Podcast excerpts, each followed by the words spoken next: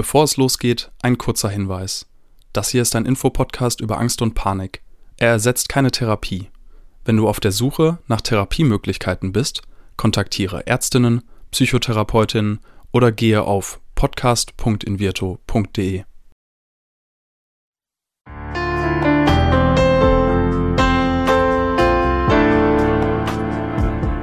Herzlich willkommen bei Keine Panik, dem Angstpodcast von Invirto. Also ich kann gar nicht so wirklich den Anfang benennen, weil ich habe eigentlich so, lange ich mich zurückerinnern kann, habe ich eigentlich Angst davor, mit Leuten zu reden, die ich nicht kenne, irgendwen nach irgendwas zu fragen, den ich nicht kenne. Ich hatte auch schon immer Schwierigkeiten, auch Sachen anzusprechen mit Leuten, die ich kenne. Ja, ich hatte einfach schon immer Angst davor, mir da die Blöße zu geben. Ich hatte halt so ein paar Situationen, als Kind schon damals, wo ich mich zurückerinnern kann, zum Beispiel, wenn ich ein Referat halten musste, das einigermaßen wichtig war, weil es halt irgendwie eine, eine groß bewertete Note war, dass ich dann vor die Klasse gegangen bin, dass ich dann schon fast in Ohnmacht gefallen bin, weil ich so aufgeregt war und mein Herz geschlagen hat und mein Sichtfeld hat sich verengt und also ich war halt richtig in diesem Panik-Flucht-Modus, obwohl ich halt eigentlich nur vor Leuten habe reden müssen. Und es hat sich auch in kleinen Dingen gezeigt, wie ich sollte einer Freundin die Hausaufgaben vorbeibringen, und war aber bei ihr vorher noch nie zu Besuch und war dann vor diesen Klingelschildern gestanden, wo halt die verschiedenen Namen da waren. Und ich habe ewig den Namen von ihr mit den Klingelschildern verglichen, bevor ich mich dann mal getraut habe, irgendwo drauf zu drücken. Hm. Also so Sachen, die halt eigentlich selbstverständlich sein sollten, auch so Kleinigkeiten, waren für mich mit einem riesigen Aufwand immer verbunden, weil ich halt Angst hatte oder Angst habe davor, irgendwas falsch zu machen und dann halt negativ bewertet zu werden von anderen. Und dabei musste ich einfach nur vor Menschen sprechen. Ja, wir sprechen heute auch vor Menschen. Ich habe zum Glück keine Angst davor. Das wäre echt schlecht für meinen Beruf als Moderatorin. Heute wieder bei mir Alina Steinkamp. Moin. Moin, vielen Dank. Das war ein ganz toller O-Ton aus der Folge mit Bea, die wir hier schon gehört haben, die unter sozialen Ängsten leidet. Ich glaube, das sind so Alltagssituationen, die viele von uns kennen und gleichzeitig schätzen wir die wahrscheinlich ganz anders ein. Ich meine, ich habe auch schon mal ein Klingelschild verglichen mit dem Namen, ob das wirklich die Person ist. Ich glaube nur, dass meine Intensität an Unsicherheit nicht so immens hoch gewesen ist. Vielleicht magst du das kurz mal einordnen. Das, was wir jetzt hier gerade gehört haben, sind das typische Symptome und wie kann ich das als Person, die das nicht empfindet, nachvollziehen? Also wie schlimm muss ich mir das vorstellen? Kannst du das einordnen? Ja, genau. Du hattest ja auch schon angesprochen, wir haben ja auch schon mal eine Folge gemacht über mhm. soziale Ängste, über die Diagnose und Symptome. Und da ging es ja auch schon darum, dass die meisten Menschen soziale Ängste kennen. Ne? Also mhm. das Gefühl von, ich könnte jetzt hier was falsch machen und anderen Leuten würden das negativ bewerten. Dieses Grund, die Grundkonstellation, die haben die meisten Menschen schon mal diese Erfahrung gemacht oder diese Gedanken gehabt. Und äh, genau, jetzt musst du die Intensität ganz toll hochschrauben. In der Angst, die Menschen mit einer sozialen Phobie dabei erleben, ne? die innere Bedrängnis, die sie dabei empfinden und genau, wie fürchterlich ihnen auch diese Konsequenzen vorkommen würden, ne? dass tatsächlich sie etwas falsch machen und dass das dann jemand anderes komisch finden würde. Hm. Ja, wir haben ja letztes Mal auch viel darüber gesprochen, wie der Weg zur Diagnose überhaupt ist. Viele Menschen brauchen da ja auch eine Weile und können das noch gar nicht so richtig einordnen. Gerade bei Angststörungen, ich glaube, bei sozialen Ängsten fällt das Menschen noch ein bisschen eher auf, als wenn es jetzt so eine Panikstörung ist, wo viele körperliche Symptome im Vordergrund stehen.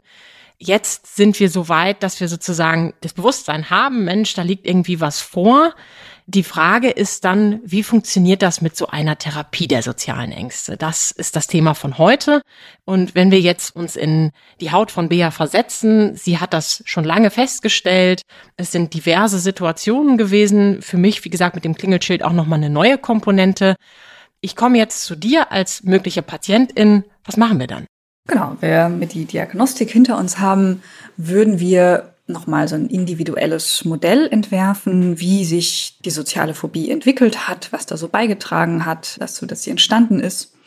Und würden dann relativ schnell einen großen Fokus legen auf die Aufrechterhaltung. Also nicht mhm. nur, wie ist es dazu gekommen, dass die sozialen Ängste sich entwickelt haben, sondern auch noch, wieso gehen sie quasi nicht einfach so wieder weg? Was Schade. trägt dazu bei? genau. Was trägt dazu bei, dass sie da bleiben? Das ist so ein grundlegendes Modell in der Verhaltenstherapie, viel auf Aufrechterhaltung zu gucken. Ist das auch was, wenn ich dann nochmal kurz einhaken darf, wo viele irgendwie auch überrascht sind? Weil das sind ja so Ängste, die kommen doch irgendwie von außen und ganz automatisch. Was habe ich denn jetzt dazu beizutragen? Oder ist das was, was Menschen bewusst ist? In meiner Erfahrung ist das den meisten Menschen bewusst. Okay. Ja, und dann ist es wahrscheinlich auch einfacher, die Bereitschaft zu haben, da hinzugucken. Ne? Also das heißt, Step eins: wir gucken uns an, was trage ich vielleicht auch dazu bei, dass die Situation sich nicht verbessert? Genau, wobei ich es, glaube ich, so ein bisschen anders framen würde. Mhm. mhm. Vielleicht gucken wir uns mal die unterschiedlichen Elemente an, die man ja. in einer Therapie angehen würde. Ein ganz wichtiger Punkt ist Aufmerksamkeitslenkung. Mhm. Das ist bei sozialen Ängsten ein ganz spannendes Thema, weil Menschen mit sozialen Ängsten haben die Tendenz, mit ihrer Aufmerksamkeit sehr bei sich zu sein beziehungsweise dabei ständig zu überprüfen, ob sie in irgendeiner Form Angstsymptome haben, die jetzt auftreten, ob sie irgendwas falsch machen. Also die Aufmerksamkeitslenkung ist häufig gar nicht in der eigentlichen Situation, mhm. zum Beispiel im Gespräch, sondern die Aufmerksamkeit ist relativ zu einem sehr großen Anteil bei Ihnen selbst, um eben so ein konstantes Monitoring von bin ich jetzt rot geworden, habe ich angefangen zu schwitzen, zitter ich eigentlich, mache ich irgendwas komisches. Das ist zum Beispiel ein Element, was man zu Beginn der Therapie erstmal klar kriegen würde. So, mhm. ob das bei der betreffenden Person so ist. Meistens ist es so. Und da würde man also früh anfangen zu üben, die Aufmerksamkeit von der eigenen Person und dieser konstanten Überprüfung hin zur Situation zu lenken. Mhm. Und das ist schon mal gar nicht so einfach, mhm. weil das ja Muster sind, die haben Menschen häufig jahrelang in Anführungszeichen trainiert, bevor sie das erste Mal in Therapie kommen. Die sind schon so eingeschärft, sind aber wichtig, um überhaupt neue Erfahrungen machen zu können in sozialen Situationen, muss ich diese neuen Erfahrungen überhaupt mit einer entsprechenden Portion Aufmerksamkeit wahrnehmen können. Wenn mhm. ich nur damit beschäftigt bin, zu überprüfen, ob ich jetzt rot werde und gar nicht merke, was in der Situation eigentlich vor sich geht, habe ich Schwierigkeiten damit, die Situation anders anzupacken und bessere und schönere Erfahrungen überhaupt zu machen. Das klingt für mich auch so ein bisschen nach diesem Wunsch der Kontrolle. Ich möchte kontrollieren, ob ich rot werde. Ich möchte vermeiden, ne? also auch ein Vermeidungsverhalten. Ich bin mir gerade gar nicht sicher, ob du das warst, aber ich glaube, wir beide tatsächlich haben hier schon mal über Akzeptanz auch gesprochen. Und ich habe noch dieses Bild im Kopf von dem Wasserball den wir unter Wasser drücken und festhalten. Wir wollen etwas kontrollieren. Wir wollen vermeiden, dass ich jetzt hier in die schambehaftete Situation reinkomme und nachher alle lachen. Und dann sind wir so sehr damit beschäftigt, diesen Wasserball unter Wasser zu halten, dass wir überhaupt nicht die Chance haben zu sehen, was da noch im Schwimmbad alles so passiert.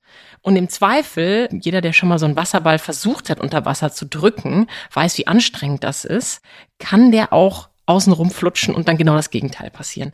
Ist das so ein bisschen das, warum es sich auch lohnt, Aufmerksamkeit woanders hinzubringen, weil wir dann auch die Möglichkeit haben, andere Dinge zu tun, statt diesen Wasserball unter Wasser zu halten? Genau, perfekt. Genau darum geht's. Und es ist auch schon eine super Überleitung zum nächsten Stichwort, was in der Therapie ganz wichtig ist. Und zwar geht es viel auch um Sicherheitsverhalten. Also mhm. was sind die Strategien, die Menschen einsetzen, um sich vermeintlich sicher zu fühlen. Also um Angstsymptome, ähm, um zu verhindern, dass die überhaupt auftreten oder um zu verhindern, dass andere die betroffene Person irgendwie negativ werten könnten. Und es sind bei sozialen Ängsten ist das häufig ein großes Repertoire von ganz differenzierten Dingen, die Menschen tun. Beispielsweise weite Kleidung tragen, damit man Schweißflecken vielleicht nicht sieht. Mhm. Oder ganz viel Make-up, damit man rot werden nicht sieht. Hm oder sich Worte im Kopf schon vorher zurechtlegen, damit man sich vorbereitet fühlt auf die Das ist ja erstmal eine gute Strategie, oder? Das ist vermeintlich eine gute Strategie, die hat aber ganz, ganz gravierende Nachteile. Je nach Strategie sind die unterschiedlich. Einmal ist häufig ein ganz großer Nachteil, dass diese Strategien einen ziemlich unflexibel machen. Mhm. Also sie sind quasi so ein Sicherheitsanker, Menschen trauen sich dann aber umso weniger eine Situation aufzusuchen, wo sie diese Sicherheitsstrategie nicht zur Verfügung haben. Also es macht unflexibel. Und häufig ist das Problem, dass sogar die Strategie als solche negative Konsequenzen hat. Also beim Sätze im Kopf vorbereiten kann es zum Beispiel sein, dass dadurch ein Gespräch umso stockender wird. Mhm. Und das Gegenüber erst an dem Punkt dann tatsächlich findet, irgendwie ist es komisch. Ist das Gespräch komisch. Also, dass die Strategie, die jemand einsetzt, um dafür zu sorgen, dass die Situation vermeintlich besser läuft, sogar er dafür sorgt, dass sie schwieriger wird. Mhm. Es gibt ganz viele unterschiedliche Strategien, die haben alle irgendwie damit zu tun, ein Symptom zu verhindern oder irgendeine befürchtete Katastrophe zu verhindern. Die würde man erstmal ganz detailliert angucken. Was sind denn die häufigsten Strategien, die jemand einsetzt? Was macht die Person vorher? Was macht sie in der Situation? Hat es mehr mit Kleidung zu tun, mehr mit Gesprächsstrategien?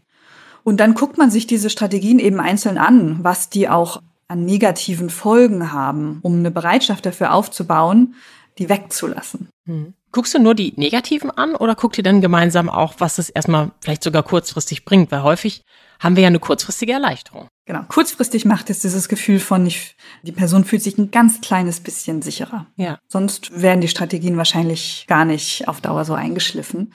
Und das für sich so innerlich klar zu kriegen. Kurzfristig geben die mir was, aber in den allermeisten Fällen überwiegen dann doch die langfristigen Nachteile. Und auf der Grundlage dann eben die Entscheidung zu treffen, ich trainiere diese Sicherheitsstrategien auch wirklich wegzulassen. Mhm. Das wäre auch ein sehr wichtiges Element in der Therapie. Ich nehme zur Illustration da oft das Beispiel, wenn jemand jetzt Angst hat oder Sorgen, auf eine Party zu gehen, weil da könnte ja was passieren, jemand könnte über mich lachen oder so und dann einfach nicht hingehen. Das ist ja das klassische Vermeidungsverhalten. Ne? Das ist ja kurzfristig schön, weil dann habe ich diese Situation, ich habe das also vermieden und vielleicht mache ich mir auch einen schönen Abend auf der Couch. Wenn ich das aber jetzt mehrmals mache, dann fühle ich mich vermutlich irgendwann ganz schön alleine und einsam. Und dann haben wir die langfristige Konsequenz, dass es eben ja eigentlich noch blöder ist als vorher, weil ich jetzt gar keine Menschen mehr treffe. Und dann komme ich häufig zu dem Schluss, dass die vermeintliche Lösung zu einem neuen Problem wird. Und das hast du eigentlich gerade sehr, sehr gut umrissen. Und wir sprechen hier im Podcast ja ganz oft über das Thema Exposition, uns unserer Angst also stellen, uns ihr aussetzen. Da ist jetzt natürlich meine erste Frage, wenn ich das machen soll. Wie schwierig muss das sein? Wenn ich jetzt partout nicht auf Partys gehen will, kann ich dann nicht vielleicht auch erstmal gucken, ob ich ein Treffen zu zweit hinkriege? Absolut. In der Psychotherapie würde man sogar damit anfangen, viele von diesen Dingen erstmal im Therapieraum zu üben. Hm. Also Rollenspiele zu machen, die auf Video aufzunehmen, um überhaupt sich der Situation in diesem eher geschützten Rahmen zu stellen und mal diese ganzen Befürchtungen auch mal quasi objektiv von außen beurteilen zu können. Wie wirke ich denn, wenn ich mir die Sätze zurechtlege und keinen Blickkontakt aufnehme, versus ich versuche es mal zu verändern und nehme Blickkontakt auf und setz, lege mir die Sätze nicht zurecht. Ne? Also man würde damit anfangen, mit Rollenspielen in der Therapiesituation und mit Videofeedback. Mhm. Und auf der Grundlage dann raus ins, äh, raus ins andere Leben. genau. Und genau, wie du sagst, es gibt keinen Zwang, mit der schwierigsten Situation anzufangen. Es gibt viele gute Gründe dazu, erstmal sich so eine mittelschwere Situation zu suchen. Was ich häufig mit PatientInnen mache, wenn die Angst haben, Leute anzusprechen, würde man erstmal in, in so einem etwas offizielleren Rahmen üben. Also mhm. beispielsweise einen Verkäufer oder eine Verkäuferin anzusprechen relativ vordefinierte Situation. Man überlegt sich dann, was ist da eigentlich als betroffene Person meine Befürchtung? Und dann kommt sowas wie, wenn ich mir den Satz nicht zurechtgelegt habe, dann könnte es sein, dass ich da rumstotter. Und was für eine Reaktion wird von der anderen Seite erwartet? Das könnte dann sowas sein wie, ja, ich stottere und dann könnte die Verkäuferin irgendwie mit den Augen rollen und mich stehen lassen. Und das würde man dann in einem Verhaltensexperiment genau so überprüfen. Mhm. Also Erstens, wenn ich mir einen Satz nicht zurechtlege, stottere ich dann. Zweitens, wenn ich überhaupt stottere, was meistens nicht passiert. Aber zweitens, lässt mich die Verkäuferin denn dann stehen? Mhm. Also passiert das, wovor ich Angst habe? Genau, und was wäre denn dann? Ne? Also was wäre, wenn ich dann stehe ich halt irgendwie im Geschäft und die Verkäuferin ist weg? Wie würde ich dann mit der Situation umgehen? Also man würde sich da sehr langsam Und man würde sich da detailliert darauf vorbereiten, um halt diese, das ist so diese Idee beim Verhaltensexperiment, ich stelle quasi eine These auf, die ich dann überprüfe. Mhm. Also meine These ist, wenn ich mich nicht vorbereite, dann stotter ich, das überprüfe ich. Ganz mathematisch. Ja, genau. Ja, vielleicht ist es auch manchmal hilfreich, unseren Ängsten, unseren Emotionen mit rationalen Gedanken zu begegnen oder eben so Hypothesen. Ich würde gerne nochmal zurückkommen auf eingangs von Bea erwähnt die Situation. Sie sollte Hausaufgaben jemanden vorbeibringen. Das ist natürlich die Frage, was bin ich jetzt auch für ein Mensch, was für ein Verantwortungsbewusstsein habe ich. Ne? Wenn ich kein großes Verantwortungsbewusstsein habe, kann ich einfach sagen, oh, du, ich war jetzt plötzlich bei mir selber so schlecht, ich konnte nicht vorbeikommen. Wenn mir das aber wichtig ist, weil ich will der Person ja auch was Gutes tun oder helfen, dann erlebe ich es öfter auch hier im Podcast, dass die Menschen mit ihren Ängsten zusammen in die Situation reingehen, die aber nicht mitnehmen, sondern so wegdrücken, sich da durchbeißen und das dann machen. Und so klang das für mich auch gerade. Was ist jetzt der Unterschied zwischen diesem, ja, ich habe jetzt Angst, ich mache das aber trotzdem und dem Verhaltensexperiment, wie du es gerade geschildert hast? Das Verhaltensexperiment würde sehr viel Wert drauf legen, das, was ich vorhin beschrieben hat, also diese Sicherheitsverhaltensweisen und Vermeidung auch, das ist eine ähnliche Ebene, mhm. die dezidiert wegzulassen und dann werde ich dabei als betroffene Person Angst bekommen. Also das ist quasi Teil des Experiments. Und bei Bea könnte also die Situation, sie steht vor der Klingel und ähm, vergleicht erstmal lange hin und her. Das ist ja eine Art Sicherheit oder mhm. Vermeidungsverhalten. Okay. Man würde also, wenn man das gezielt als Experiment macht, mit ihr vorher besprechen, dass sie genau versucht, das eben nicht zu tun und eher überlegen, okay, was wäre denn, was ist da so die schlimmstmögliche Konsequenz? Woanders klingeln eventuell, was könnte dann so passieren? Genau, was wäre da ihre Vorhersage, wenn sie da sich vorstellt und dann ist sie bei der falschen Person gelandet? Wie wird sie damit umgehen, wenn die dann nicht weiß, warum sie geklingelt hat? Und das würde einer betroffenen Person höchstwahrscheinlich Angst machen. Und Ziel der Verhaltensexperimente ist quasi, jemand dazu befähigen, sich dieser Angst zu stellen und quasi gezielt zu überprüfen, sind denn meine sozialphobischen Ideen, treffen die denn zu? Und wie bringe ich mich in dieser Haltung, meinem Gehirn quasi einzeln beizubringen, dass die Befürchtungen versteigert sind? Was ich noch nicht ganz verstehe, was du gerade beschrieben hast mit dem Worst-Case-Szenario, und dann würde ich da klingeln und dann würde da vielleicht jemand fragen, was ich möchte und dann könnte ich ja das sagen. Ist das nicht auch wieder das Sicherheitsverhalten? Ich lege mir schon mal Sätze zurecht? Ja, hast du recht. Würde man gut darauf aufpassen, dass es nicht ein sklavisches Auswendiglernen von mhm. Sätzen ist, die man sich vorher zurechtlegt. Im Kern geht es auch eher darum, okay, was ist meine Befürchtung? Ich klingel irgendwo falsch und die andere Person reagiert irgendwie unangenehm. So, ja. das ist letztendlich die was Befürchtung, die ich überprüfen will. Genau. Ist es wirklich so? Und wenn das tatsächlich so kommt, ist es wirklich so schlimm, wie es in dem Kopf der betroffenen Person sich früher anfühlt? Das ist das, was ich zentral eigentlich überprüfen möchte, genau. Und das ist ja auch schön, dann gemeinsam zu lösen. Ne? Also es kann durchaus vorkommen, dass ein Nachbar manchmal ein bisschen schroffer ist. Und vielleicht können wir auch analysieren, ob das an dem Nachbarn selber lag oder vielleicht auch an uns. Vielleicht ist es aber auch eine nette Nachbarschaft und alles verläuft gut. Das ist ja dann ein Erlebnis, also eine Erfahrung einfach. Und ich vermute, du hast ja jetzt drei Schritte beschrieben und gerade bist du schon darauf eingegangen, dass im Verhaltensexperiment auch die Vermeidungsstrategien und das Sicherheitsverhalten berücksichtigt werden. Und ich denke mal, dass du auch dann nochmal eintrainierst mit den PatientInnen, worauf möchte ich in dem Augenblick meine Aufmerksamkeit lenken. Also, dass wir so diesen ersten Schritt auch nochmal mitnehmen, dass das so aufbaut, oder? Genau, genau. Das ist ein Aufbau von Dingen, die sich quasi im Verhaltensexperiment am Ende dann alle ergänzen. Richtig. Und das übst du dann mit Bea sowohl indem sie vor Menschen spricht, als auch mit der Klingelsituation, als auch mit all den Sachen, die sie geschildert hat? Oder wie läuft das dann ab? Also ist das dann auch ein Händchen halten, wir gehen gemeinsam durch alles? Oder gibt es dann vielleicht auch eigene Experimente, die PatientInnen dann ausführen und durchführen müssen? Die meisten PatientInnen, die ich bisher hatte mit sozialen Ängsten, waren sehr schnell auf dem Punkt, dass sie es eigentlich alleine machen wollten. Hm. Also, dass nach diesem Schritt von man übt im Therapieraum mit Rollenspiel und Video, dann häufig schnell diese Idee kam, okay, jetzt habe ich verstanden, worum es geht und jetzt mache ich das auch in meinem Alltag. Und therapeutisch ist das natürlich klasse, weil total. Man kann im Alltag sehr, sehr viel üben. Es gibt ganz viele kleine Situationen, die ich vielleicht auch gar nicht alle bewusst herstellen kann. Und wenn da eine betroffene Person schon die Idee hat, okay, ich weiß jetzt, worauf es ankommt und ich tue das im Alltag mit Situationen, die sich da ergeben, das ist natürlich super. totale Wunschpatientinnen, würde ich sagen. Etwas Ähnliches ergibt sich ja auch mit Blick auf die Angehörigen. Da gibt es eben auch manchmal so aufrechterhalten oder Angst aufrechterhaltene Systeme. Ich habe hier im Podcast auch schon mal geschildert, bei uns hier auf dem Land ist eine Bushaltestelle und da fährt der Bus einmal am Tag und zurückfahren ganz viele Busse von der Grundschule. Und ein Kind ist in den falschen Bus eingestiegen und seitdem wird das Kind gebracht, weil es so viel Angst hat. Also es wird gar nicht mehr probiert. Und das können wir natürlich auch häufig bei Angehörigen von allgemeinen PatientInnen mit Angststörungen sehen. Ich will jetzt nicht sagen, dass eine Angststörung direkt vorliegt, aber wir Menschen sind ja sozial und wollen den Leuten, die Angst haben, gerne helfen.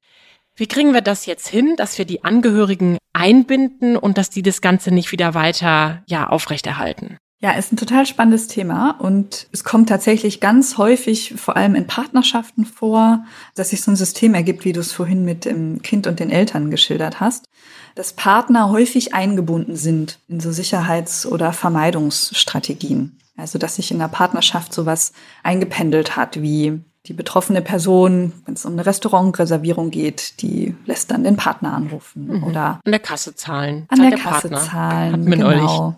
Sich als Paar darüber bewusst zu werden, ist gar nicht mal so einfach, weil eine gewisse Aufgabenteilung in der Partnerschaft beispielsweise zu haben, ist ja mhm. häufig der Fall. Und da jetzt auseinander zu dividieren, wo ist ein Paar, oder muss ja kein Paar sein, aber wo sind Menschen, von denen einer von beiden in einer sozialen Phobie zu tun hat, wo ist das eine sinnvolle Aufgabenteilung und wo ist es Teil des Vermeidungsverhaltens, das der andere Part bestimmtes Verhalten dann ständig übernimmt. Darüber überhaupt erstmal Klarheit zu gewinnen, ist gar nicht mal einfach, mhm. aber der relevanteste erste Schritt, dass sich beide darüber einig sind, okay, hier haben wir es nicht mit einer sinnvollen Aufgabenteilung zu tun, sondern hier nimmt der Partner der betroffenen Person etwas ab und sorgt damit dafür, dass die keine neuen produktiven Erfahrungen machen kann mit der Angstsituation, weil sie eben immer darauf zählen kann, dass der Partner oder die Partnerin das letztendlich dann tut. Und das dann zu ändern, braucht also das Einverständnis häufig, also wenn es sich zumindest um Partnerschaft handelt, dann braucht man, dass beide sich gleichermaßen klar darüber sind und auch die betroffene Person ihrem Partner oder ihrer Partnerin sagen kann, okay, das passiert nämlich dann häufig. Ich werde wahrscheinlich in der Kasse wieder auf die Idee kommen, dich zu bitten, dass du zahlst. Hm. Mach das nicht. Also eine Vorbereitung auch zu wissen, das Bedürfnis hilf mir in meiner Angst oder nimm mir das ab, was mir schwer fällt. Das wird wahrscheinlich auftreten. Aber um langfristig über die Ängste hinwegzukommen, ist es gut, dem nicht nachzugeben. Hm. Ich hätte es jetzt genau andersrum erwartet. Also, dass dann Partner irgendwie sagt, so hier, komm, jetzt mach du mal. So, also wirklich, nee, du schaffst das schon. Und dann, nee, jetzt mache ich erst recht nicht, so ungefähr. Ne? Also das kann ja auch dann in der Paartherapie am Ende enden, weil wir nicht so genau wissen, wo ist der sensible Umgang, wo fordere ich dich, wo überfordere ich dich. Passiert das auch? Kann auch passieren. Klar, mhm. also Beziehungen sind ja sehr individuell in der Dynamik, in der sie funktionieren. Mhm. Also was ich therapeutisch daran wichtig finde, ist, das quasi ein Stück weit vorwegzunehmen, also schon vorher zu besprechen, dass da eine Veränderung auftreten wird. Also, ja. dass sich Dynamiken da neu einpendeln werden und dass es gar nicht unrealistisch ist, dass das mal schwierig wird weil da ein neues Gleichgewicht auch in der Partnerschaft entstehen kann. Beispielsweise in der erfolgreichen Therapie, in der sozialen Phobie, steht häufig ja auch am Ende, dass die betroffene Person wieder so ein bisschen autonomer wird. Mhm. Auf einmal wieder Dinge alleine macht, die sie vorher sich nicht getraut hat, alleine mhm. zu machen. Und das kann für einen Partner auch eine Herausforderung sein. Auf einmal wird er oder sie ein bisschen weniger gebraucht, weil auf einmal geht meine Freundin oder mein Freund wieder alleine auf Partys, obwohl es vorher wichtig war, dass ich immer dabei sein musste. Mhm und sich darauf ein bisschen vorzubereiten, dass eine erfolgreiche Therapie auch heißen kann, in der Partnerschaft wird sich was verschieben. Auch in der ganzen Familie oder in einer Freundschaftskonstellation kann das ja passieren, ne? Genau, genau, absolut. Ist nicht nur fokussiert auf Partnerschaften, genau. Und dann gibt's noch eine Situation, die finde ich persönlich spannend und kenne ich auch. Also hier bei uns zu Hause ist es so, dass wir selten Krimis, also Horrorfilme gucke ich auch nicht gerne. Ne? Wir wissen ja auch, dass Bilder im Kopf dieselben Hirnareale aktivieren können, wie wenn wir eine Situation erleben. Ne? Horrorfilm, Achterbahn und genauso andersherum Entspannungsverfahren. Ich habe so ein bisschen das Gefühl, dass Angst manchmal ansteckend ist. Also ich gucke gerade so eine Serie, die streame ich und da bemerke ich, die macht mich auch schon nervös. Da bin ich auch schon einmal mit einem langen Kochmesser durch die Wohnung gegangen, weil ich ein Geräusch gehört habe. Und das ist für mich so ein bisschen aus der Situation gewachsen, dass hier zu Hause eben mehrere Menschen saßen und sitzen, die dann deutlich schneller Angst kriegen in solchen Fernsehsituationen. Und ich kenne das auch aus alltäglichen Situationen, wenn jemand irgendwie eine Spinne hat und dann hat einer Angst und wird ganz hektisch, dann werden Leute noch mehr hektisch. Was ist jetzt also in so einer klinischen Situation? Wenn jemand da ist, der Angst hat in einer Situation, die für mich erstmal ganz normal ist, wenn ich mich überfordert fühle, wie kann ich damit umgehen? Wo sind vielleicht auch meine eigenen Grenzen etwas zu übernehmen? Ja, auch ein sehr individuelles Thema. Voll. Genau, wie quasi die nicht betroffene Person das für sich einordnet. Ich würde sagen, bei den meisten Situationen, die bei einer sozialen Phobie eine Rolle spielen, die sind nicht ganz so ansteckend wie der Horrorfilm. Ja. Weil der Horrorfilm, der, oder, der soll ja dafür sorgen, dass es quasi bei allen Menschen an irgendwas andockt, was einen mm. dann so innerlich irgendwie gefangen nimmt, so. Und bei sozialen Ängsten ist meistens von außen gut erkennbar, dass die Befürchtungen übersteigert sind. Mhm. Es kann natürlich trotzdem schwierig sein, das auch so auszuhalten, weil man sieht dann ja, die andere Person leidet. Ne? Die steht irgendwie ganz stark unter Spannung, der geht es nicht gut. Und das auszuhalten kann auch eine Herausforderung sein, wo es also gut ist, auch als die nicht betroffene Person für sich erkennen zu können, ja, bestimmte Dinge, die kann ich auch nicht ändern und die muss auch mein Partner, meine Partnerin oder wer auch immer es sonst ist, wie ich zu der Person stehe, die muss sie auch alleine bewältigen können. Es ist häufig sogar gut für sie, wenn sie lernt, es alleine zu bewältigen, aber da auch für sich zu erkennen, wo ist dann ein Punkt, an dem man auch gar nicht einwirken kann, nicht muss und nicht sollte, muss dann aber eben natürlich noch so mit diesem Rest klarkommen an, okay, ich sehe, da geht es jemandem nicht gut und es ist aber jetzt gerade gar nicht meine Aufgabe, das verändern zu können. Machen wir es mal ganz praktisch. Ne? Jetzt nach den ganzen Lockdowns werden ja viele Konzerte nachgeholt. Viele Angstpatientinnen sagen auch, Mensch, Lockdown war eigentlich gut, weil ich musste mich solchen Situationen nicht aussetzen. Wenn jemand jetzt sagt, nee, auf so Konzerte mit so vielen Menschen und mit Tanzen und so weiter, da will ich nicht hingehen. Das kann natürlich auch in Richtung Agoraphobie schon gehen. Und dann betrifft es aber die ganze Gruppe. Der ganze Freundeskreis hat Tickets und jetzt eine Person stellt sich quer und will nicht hingehen. So das macht ja eine Gruppendynamik irgendwie auch aus, eine Freundschaft vielleicht auch aus. Also wie können wir das gut lösen, wenn jetzt drei, vier Personen wollen da hingehen, eine Person sagt, ich schaff das nicht, breche hier zusammen. Willst du eine gute Freundin sein und bleibst mir zu Hause? Oder gehst du auf das Konzert, worauf du dich die ganze Zeit gefreut hast? Also wie können wir mit so einer Situation umgehen? Also rein praktisch, wenn ich jetzt versuche, mich da so reinzudenken, glaube ich, gibt es vielleicht noch diese Ebene, die betroffene Person, die sich nicht in der Lage sieht, dahin zu gehen, nochmal zu fragen, du, gibt es irgendwas, was wir für dich tun können, damit es leichter wird? Mhm. Ich würde es irgendwie freistellen. Möchte man diese Frage überhaupt stellen? Also wie ist auch, wie funktioniert die Freundschaft? Ist ja. das was, was da irgendwie Sinn macht zu fragen? Also genau, aber durchaus nochmal Interesse vielleicht zu signalisieren. Ich würde mir schon wünschen, dass du mitkommst und ich wäre vielleicht, wenn das der Realität entspricht, ich wäre auch bereit, irgendetwas zu tun, damit es leichter für dich wird. Die VIP-Lounge zu mieten. genau. Ich räume mein Konto leer und dann finden wir eine Lösung. Ja, und letztendlich, wenn die betroffene Person sich dann aber entscheidet, nee, das geht nicht, dann ist das ja auch ihre Freiheit, Entscheidungen treffen zu dürfen oder zu gucken, wann ist welcher Schritt passend und wann ist er auch zu viel.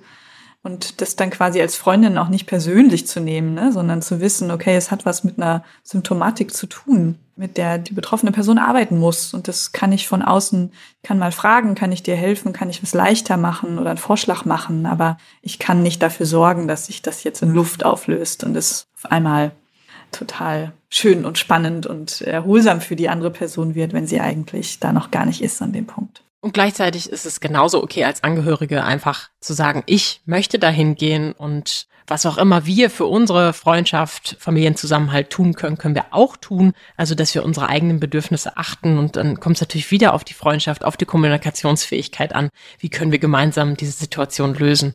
Und vielleicht ist das Konto eben nicht so voll, dass wir uns die VIP-Lounge leisten können, sondern dann was anderes zusammen machen oder vielleicht das Streaming vom Konzert hinterher nochmal gucken oder die Videos gemeinsam anschauen, dass wir es wieder aufleben lassen. Weil ich glaube, wenn wir dann sagen, nee, dann gehe ich auch nicht hin, mhm. oh, dann kann das auch nochmal einen riesen Druck auf die Person Person mit den Ängsten ausüben, weil dann ist die Person ja wieder schuld, dass keiner Spaß hatte. Also da verbirgen mhm. sich leider sehr viele komplexe Dynamiken und deshalb lohnt es sich, das immer mit einer ausgebildeten Fachkraft wie dir, einer psychologischen oder medizinischen Psychotherapeutin zu besprechen, wenn eine Therapie vorhanden ist. Ja, du hast uns wahnsinnig viele Einblicke heute gegeben in das Thema, wie therapieren wir soziale Ängste und wie können Angehörige damit umgehen, welche Fallstrecke gibt es auch. Ganz herzlichen Dank für diese Einblicke und ich würde sagen, bis zum nächsten Mal, Alina Steinkamp. Sehr gerne. Tschüss. Dieser Podcast wird präsentiert von Invirto, der Therapie gegen Angst. Wenn auch du oder jemand aus deinem Umfeld unter Ängsten leidet, dann kann die Invirto-Therapie eine mögliche Hilfe sein. Erfahre unter invirtu.de mehr über die erste vollständig digitale Therapie gegen Angst. Wenn euch die Folge gefallen hat, abonniert unseren Podcast und seid auch das nächste Mal wieder dabei, wenn es heißt Keine Panik, der Angst-Podcast.